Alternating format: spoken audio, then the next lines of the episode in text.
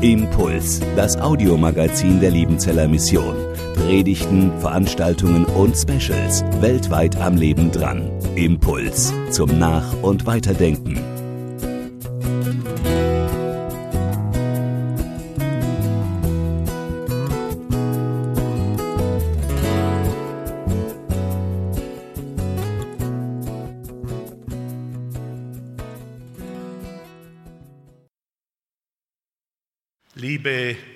Freunde und Förderer, Unterstützer der Liebenzeller Mission, wenn das Leben an Grenzen stößt. Wir haben in diesem Videobeitrag die extremste Grenze erlebt, die unserem Leben gegeben ist, die Grenze des Todes. Und bei unseren Anfangsgesprächen über das Thema heute stand auch das Thema Krankheit stärker im Mittelpunkt. Allerdings habe ich an dieser Stelle vor einigen Jahren zum Thema Krankheit in der Bibel einen Vortrag gehalten. Und da ich den noch kenne, wäre es für mich etwas langweilig, denselben Vortrag noch einmal zu halten. Und deshalb geht es heute mehr um das Thema Grenzen. Tatsächlich, wenn das Leben an Grenzen stößt. Und ich möchte diese Themenformulierung, das ist ja häufig bei Vorträgen so, dass man sich zunächst kritisch mit dem Thema auseinandersetzt. Ich möchte gleich sagen, ich formuliere um und sage, das Leben ist grundsätzlich begrenzt. Diese Formulierung könnte den Eindruck erwecken, ab und zu stoßen wir an Grenzen, gerade vielleicht mit Krankheit und Tod oder wenn man das Hirn nachhaut. Aber es ist eben anders. Natürlich empfinden wir die Grenzen unseres Lebens nicht immer gleich. Und es mag Phasen geben, wo wir uns gar nicht begrenzt vorkommen, weil wir uns mit unserem Leben, so wie es ist, arrangiert haben. Oder wie man heute gern sagt, wir sind im Gleichgewicht, wir sind in der Balance. Und dann gibt es andere Phasen, wo wir diese Grenzen sehr genau spüren. Ich möchte zunächst einfach ein paar Beispiele nennen, natürlich nur Beispiele. Kürzlich war bei uns Familienfest. Es gab nämlich Kraut- und Zwiebelkuchen. Und meine Frau hat die Familie eingeladen, unter anderem auch meine zwei Enkel dabei.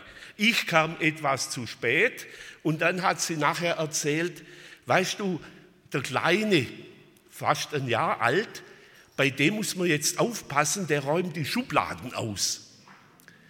Und was passiert dann, wenn er die Schubladen ausräumt? Dann lässt man ihn natürlich ausräumen, oder? Nein, dann gibt es Grenzen. Das Kind bekommt ein Spieleck und in dem Spieleck ist Lego und da kann er spielen. Nichts mit Schubladen. Wie ein Kind das erlebt, würde mich interessieren, ob das Kind das als Grenze erlebt. Der Jugendliche, er möchte auch gerne in der A-Mannschaft spielen, aber er hat nicht die Gabe des Fußballspielens, obwohl er es gerne würde. Er ist immer der Letzte, wenn es ums Fußballspielen geht. Er erlebt seine Grenze. Ein Student hier an der IHL büffelt und büffelt und büffelt vor jeder Prüfung und kommt nie über die zwei und hätte auch gerne eins.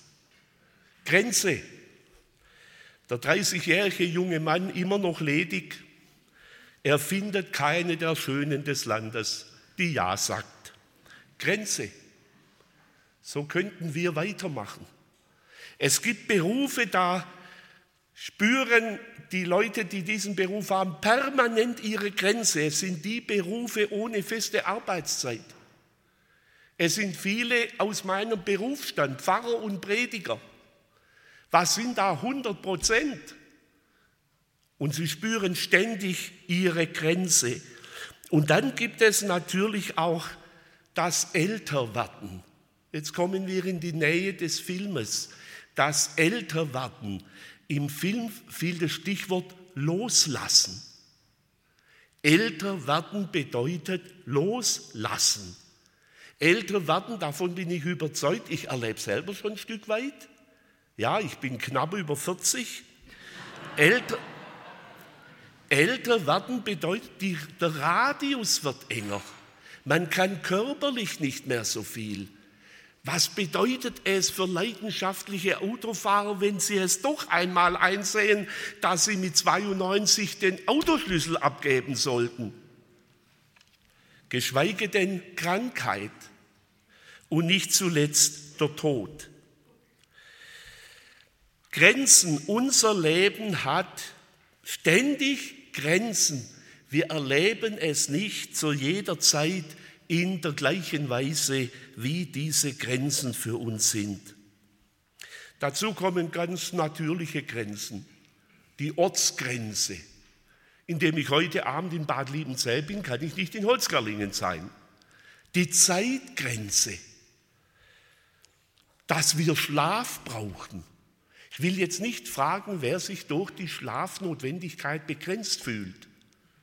Ich fühle mich manchmal sehr begrenzt, vor allem wenn mein Arbeitspensum mit meinem Schlafbedürfnis nicht im Einklang ist. Grenze.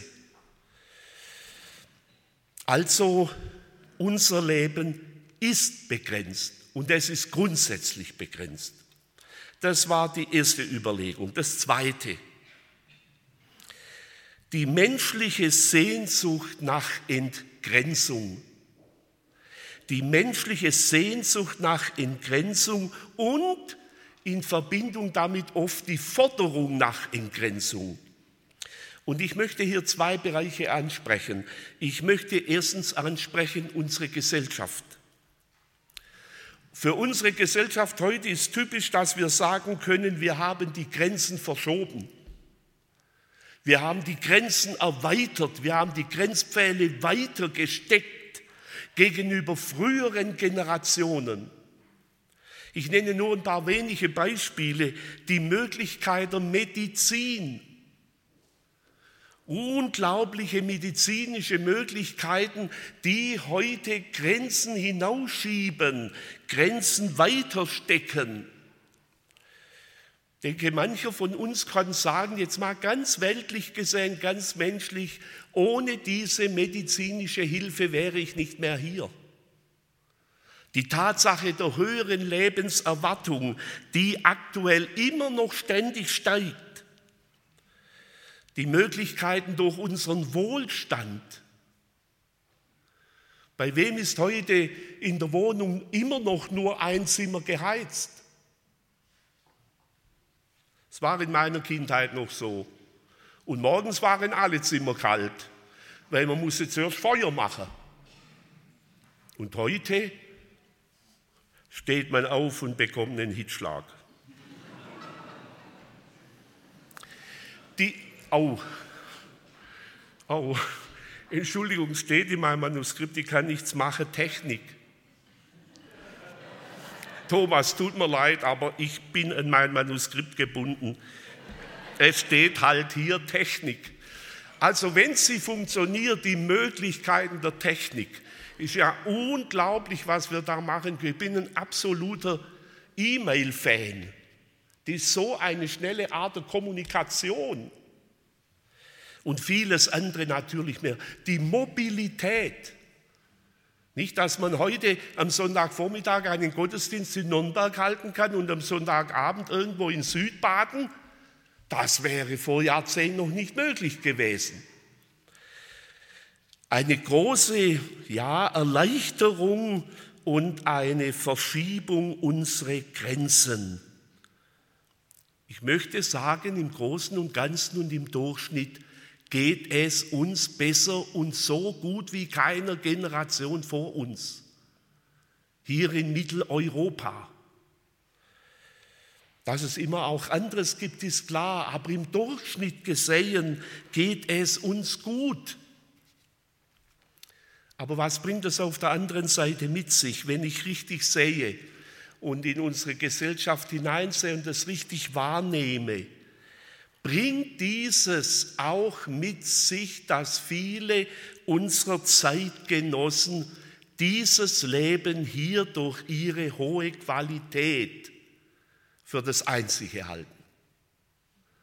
Und darin sehe ich eine große Herausforderung, auch für Christen und Gemeinden. Ich möchte es mit einem Fremdwort so sagen, ich nehme wahr, ich übersetze das dann gleich, eine Säkularisierung der Eschatologie. Das heißt, eine Verweltlichung der göttlichen Zukunft. Man hat oder man meint hier schon alles zu haben. Ein Mensch, der 70 Jahre lang gesund ist und einen ordentlichen Beruf hatte und mit der Familie klarkam und das soll es ergeben auf dieser Welt. Was braucht er noch ein Jenseits? Und dann richtet sich die ganze Hoffnung auf das Hier und heute. Und deshalb wird es hier und heute auch so wichtig und immer wichtiger. Deshalb steht Wellness ganz oben, nicht nur Gesundheit, sondern Wellness. Ein gutes, ein glückliches Leben hier und jetzt. Und dann kann man sagen, okay, und wenn es gelebt ist, ist es gelebt. Zu was braucht man noch ein Jenseits? Da sehe ich eine große Herausforderung, wie gesagt, für uns als Christen, für uns als Gemeinden. Ein zweites hier in diesem zweiten Punkt, also das erste war die Gesellschaft, das zweite, das sind geistliche Strömungen, auf die ich kurz eingehen möchte. Es gibt kirchliche Traditionen oder theologische Traditionen, da wird ein Wohlstandsevangelium verkündigt. Wenn du Christ bist und wenn du glaubst und wenn du richtig glaubst und richtig Christ bist, dann hast du Erfolg. Dann werden deine Grenzen geweitet als ein geistliches Grundprinzip. Man könnte auch sprechen von einem Wohlfühlevangelium oder von einem Wellness-Evangelium. Das Evangelium, das schafft dir materielles, irdisches Glück im Sinne dessen, was ich vorher ausgeführt habe. Ich begegne, obwohl es uns auch als Christen wiederum durchschnittlich gesehen relativ gut geht, nach einer Sehnsucht nach Fülle, und ich begegne teilweise auch, dass dies eingefordert wird. Der Gottesdienst braucht himmlische Züge, sonst ist er nicht so ganz, wie er sein sollte. Ich habe vorher gesprochen von der Säkularisierung der Eschatologie, also von der Verweltlichung der Zukunftshoffnung. Was die Bibel verheißt als zukünftig, wird in die Gegenwart gezogen an diesem Punkt möchte ich sagen, eine geistliche Eschatologisierung der Gegenwart. Auch hier wird das, was verheißen ist, in die Gegenwart gezogen. Man begegnet hier Denkmuster nach folgendem Beispiel. Wenn wir Gottes Kinder sind, muss sich das Göttliche auch bei uns zeigen. Oder wenn wir Königskinder sind, dann muss sich das Königliche auch bei uns zeigen. Das ist dann ein Muss. Ich möchte es an einem Beispiel deutlich machen. Und dann komme ich doch zum Thema der Krankheit. Weil Gott gut und ganz und heilig und gesund ist, müssen das auch seine Kinder sein. Das Göttliche muss sich hier widerspiegeln. Und dann wird die Heilung zu einem Muss, zu einem absoluten Muss. Und wenn das nicht geschieht, dann stimmt etwas nicht. Das war mein zweiter Punkt. Eine Sehnsucht nach Vollkommenheit. Eine Sehnsucht, die Grenzen ganz weit hinaus zu schieben und das sowohl gesellschaftlich als auch in manchen geistlichen Strömungen. Ich komme zum dritten Punkt. Der biblische Umgang mit den Grenzen. Ein paar Unterpunkte. Erstens, das Geschöpf ist begrenzt. Ich kann dazu sagen, jedes Geschöpf ist begrenzt. Es ist das Wesen das, des Geschöpfes, dass es nicht begrenzt ist, dass es begrenzt ist. Es ist das Wesen und die Eigenschaft Gottes, dass er nicht begrenzt ist. Mit Gott verbinden wir Eigenschaften, die wir mit dem Wörtlein all verbinden. Allmächtig, allgegenwärtig, allwissend. Ein Wort ohne all, ewig. Das sind göttliche Eigenschaften. Die haben wir Menschen nicht. Der Mensch ist begrenzt. Und zwar von der Schöpfung her. Ich komme nachher noch auf die Folge des Sündenfalls. Er ist von der Schöpfung her begrenzt. Nicht der Mensch ist geschaffen als Erdwesen. Deshalb heißt er Adam. Denn die obere Erdschicht ist die Adama. Und von der ist der Mensch genommen. Der Mensch ist nicht geschaffen für die Luft. Ist jemand von uns schon mal selbstständig geflogen ohne Hilfsmittel? Manche vielleicht von der Leiter oder die Treppe runter. Aber das ist nicht so ohne. Wir sind nicht geschaffen für das Wasser, wenigstens nicht dauerhaft. Da halten wir es vielleicht ein paar Stunden aus, ich überhaupt nicht lange, und dann ist vorbei.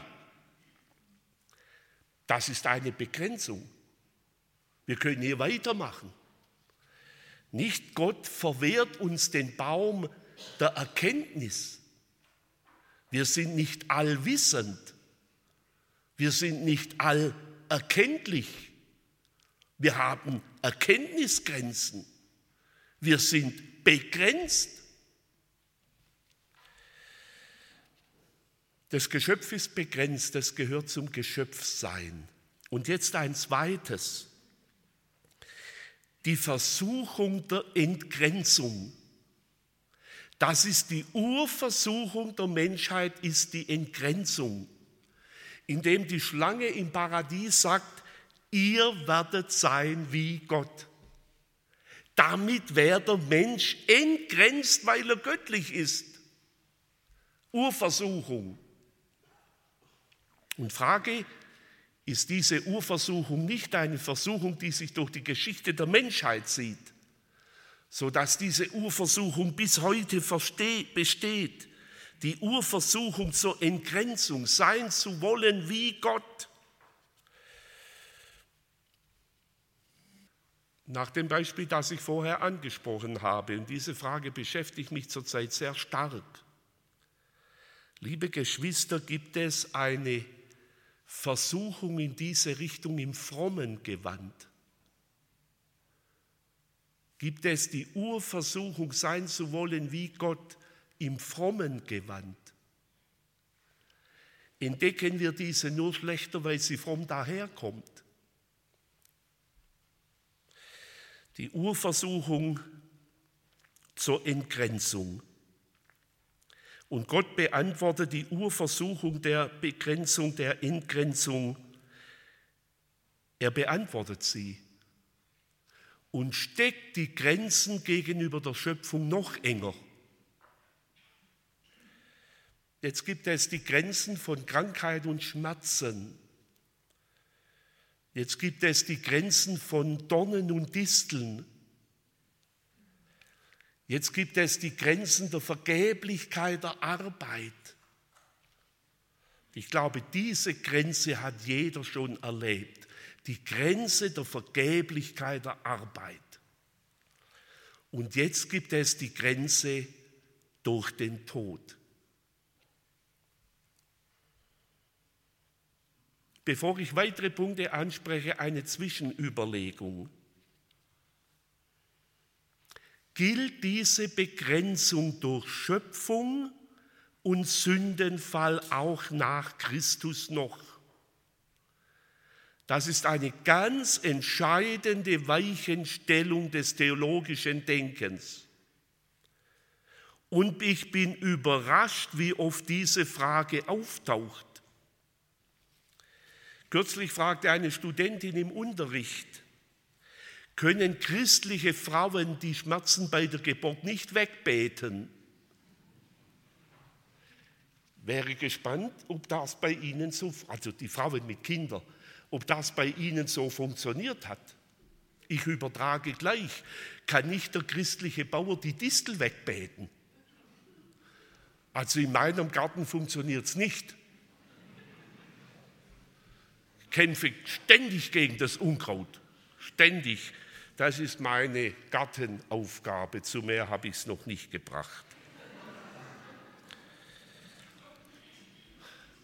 Aber das ist eine Grundentscheidung und auf, diese, auf diesen Themenbereich stoße ich relativ häufig.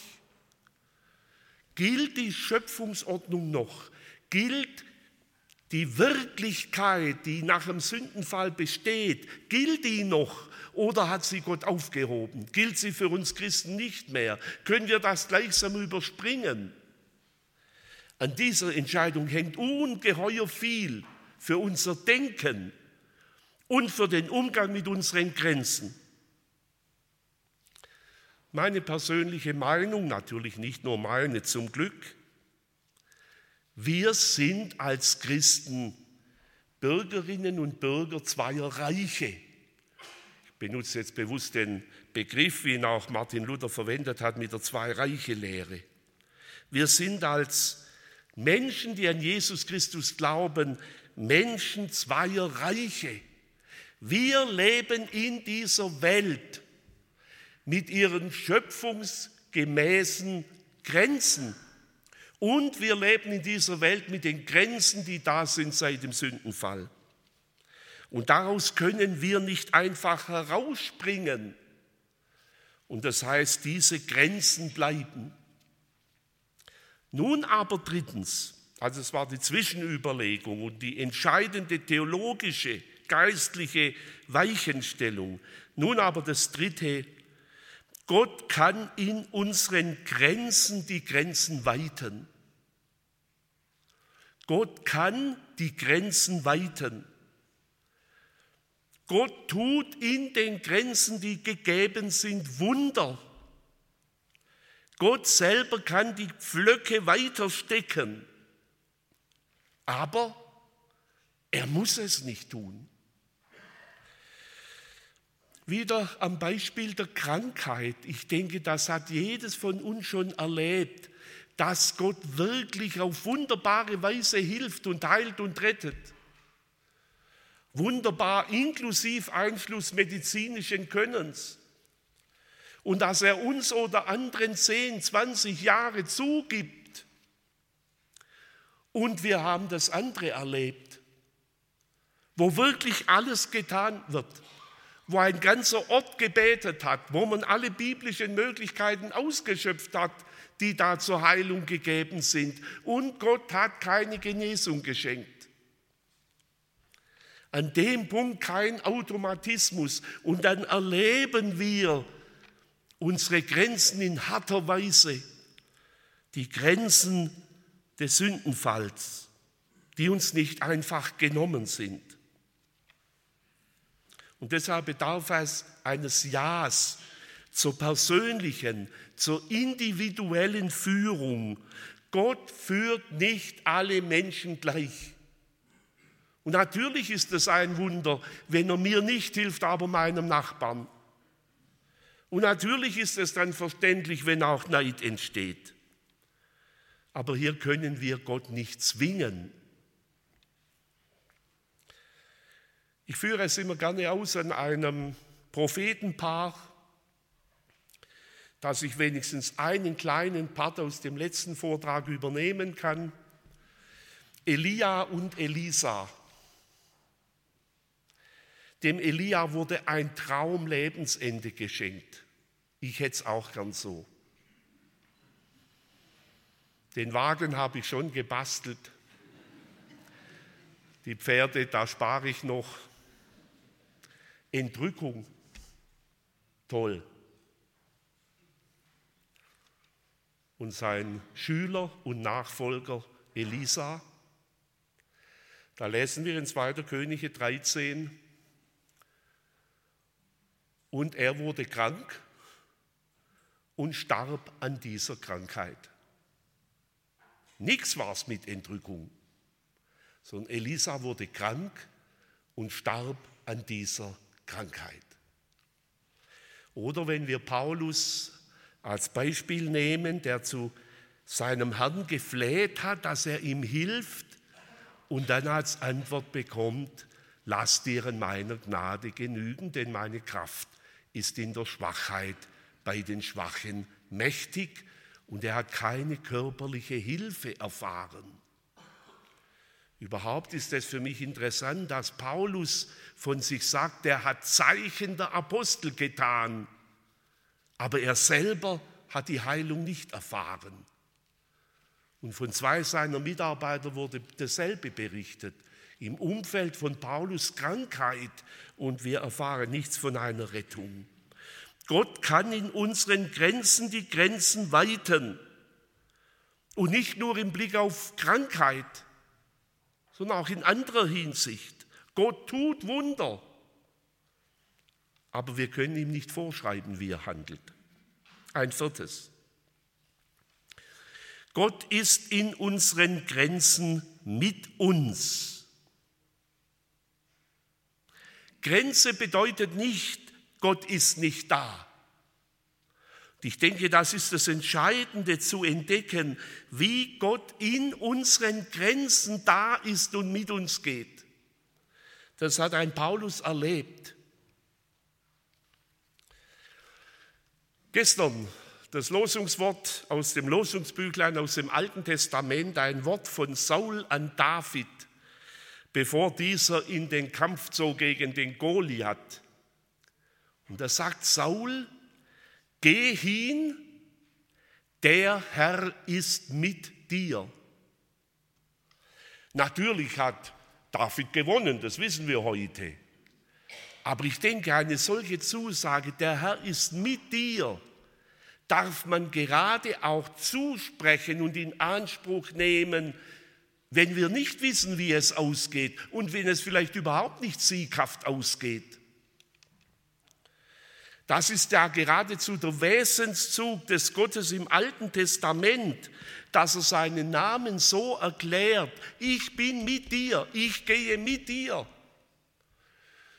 Zugesprochen einer Mose, im Rückblick gesagt von Abraham, Isaac und Jakob. Ein Gott, der mitgeht durch schwierigste Situationen hindurch. Und ich denke, das ist die entscheidende Hilfe. Gott ist in unseren Grenzen mit uns. Er hat den Namen des Immanuel, Gott mit uns. Ich denke an Psalm 23. Psalm 23 hat an der entscheidendsten Stelle die Aussage, und ob ich schon wanderte im finstern Tal, fürchte ich kein Unglück, denn du bist bei mir. Gerade wo es um das finstere Tal geht, übrigens, man könnte ja auch übersetzen, das Tal der Todesschatten, gerade da, du bist bei mir. Und ich denke, das ist die entscheidende geistliche Erfahrung. Ist der Herr bei mir, auch wenn die Grenzen wieder enger werden. Fünftens, Gott gibt Hilfen. Gott gibt Hilfen zum Umgang mit unseren Grenzen. Ich möchte an dieser Stelle nur eine Hilfestelle nennen, eine Hilfestelle, nämlich das Sabbatgebot. Im Sabbatgebot sagt Gott, sechs Tage sollst du arbeiten. Gott begrenzt unsere Arbeit. Also kein Missverständnis, ist kein Faulheitsgebot. Es heißt immerhin, sechs Tage sollst du arbeiten. In eine Gesellschaft hinein, wo man durchaus sieben Tage gearbeitet hat. Sechs Tage sollst du arbeiten. Das ist eine Begrenzung unserer Arbeit. Gott hilft uns beim Grenzen setzen. Weil wir begrenzte Menschen sind, hilft uns Gott, Grenzen zu setzen. Nur sechs Tage Arbeit. Das bedeutet, nimm deine Arbeit nicht so wichtig, dass du sieben Tage dafür brauchst. Nimm deine Arbeit nicht so wichtig, sonst wird sie zu Gott.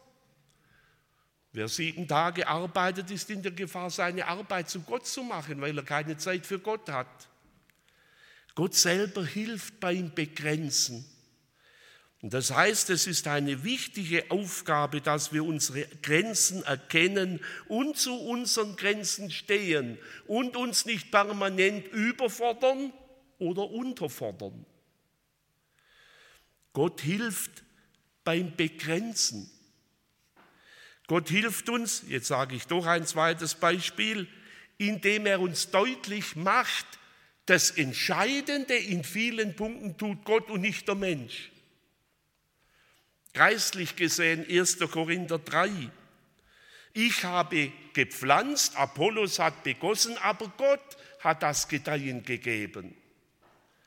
Das ist doch eine Entlastung für jeden Mitarbeiter. Das entlastet doch, wenn wir an unseren Grenzen stehen als Mitarbeiter. Wir müssen als Einzelne nicht alles tun. Ich habe gepflanzt, Apollos hat begossen, aber das Entscheidende tut eh Gott. Also Hilfen mit unseren Grenzen umzugehen. Und da sehe ich eine entscheidende Frage, auch für die Einschätzung unseres Lebens ob wir zufrieden sein können oder nicht, wenn wir uns mit unseren Grenzen arrangieren und ein Ja dazu finden. Und ich denke, dass die Herausforderung in unserer Generation so groß ist wie noch nie zuvor, weil unsere Möglichkeiten uferlos sind. Und wir müssen uns durch unsere Möglichkeiten permanent entscheiden, was wir jetzt tun und was wir lassen.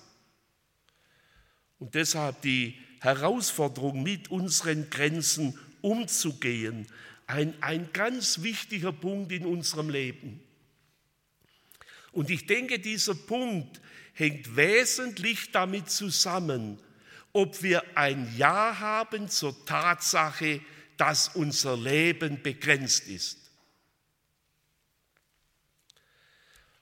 Ich komme in ein Alter oder bin schon dort, wo manche Dinge nicht mehr gehen, was ich noch gerne täte.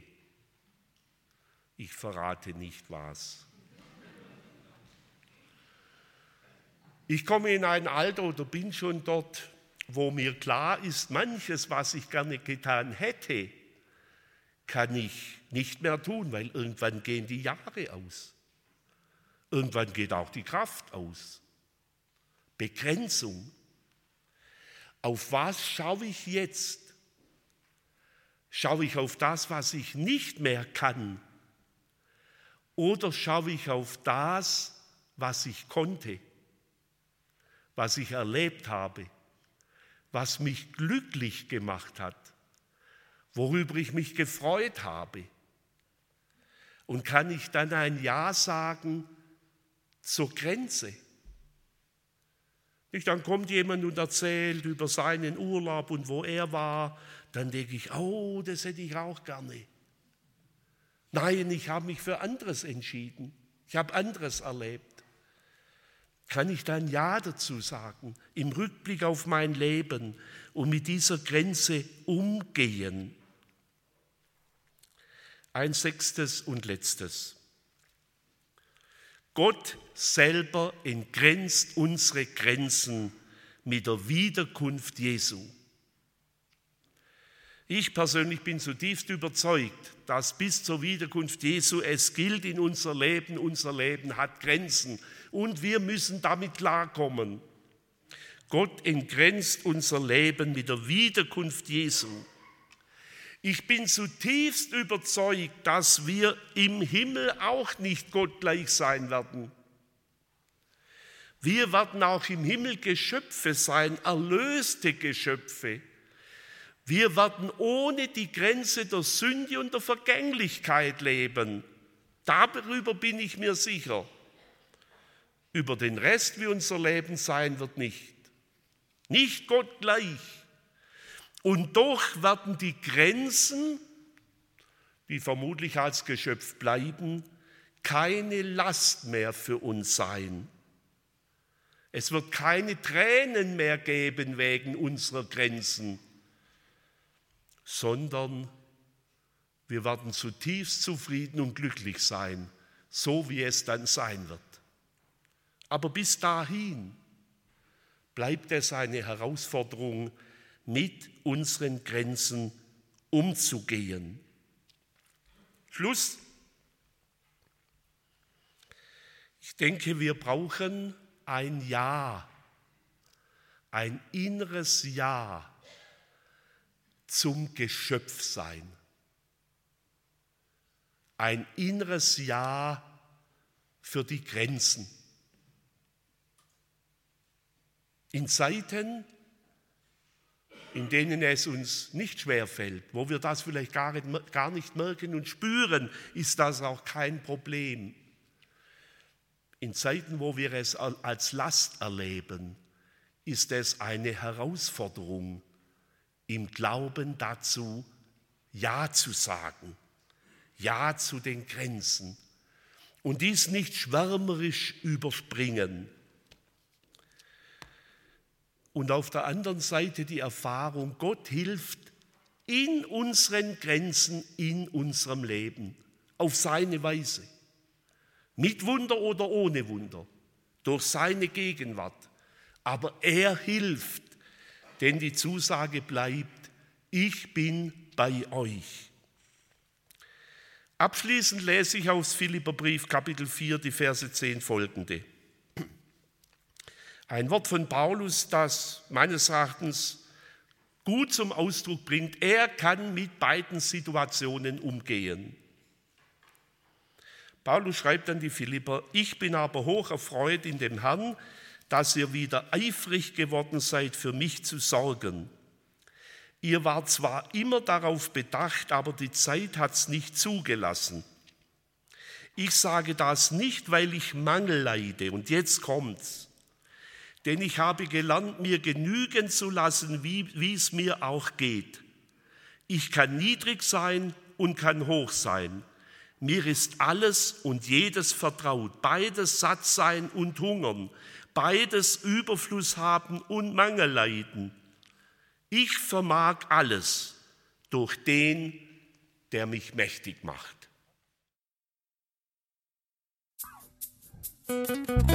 Impuls ist eine Produktion der Liebenzeller Mission. Haben Sie Fragen? Würden Sie gerne mehr wissen? Ausführliche Informationen und Kontaktadressen finden Sie im Internet unter www.liebenzell.org. Die Liebenzeller Mission produziert ebenfalls das Fernsehmagazin Weltweit am Leben dran. Informationen zur Sendung und zum Empfang gibt es unter www.weltweit-magazin.de.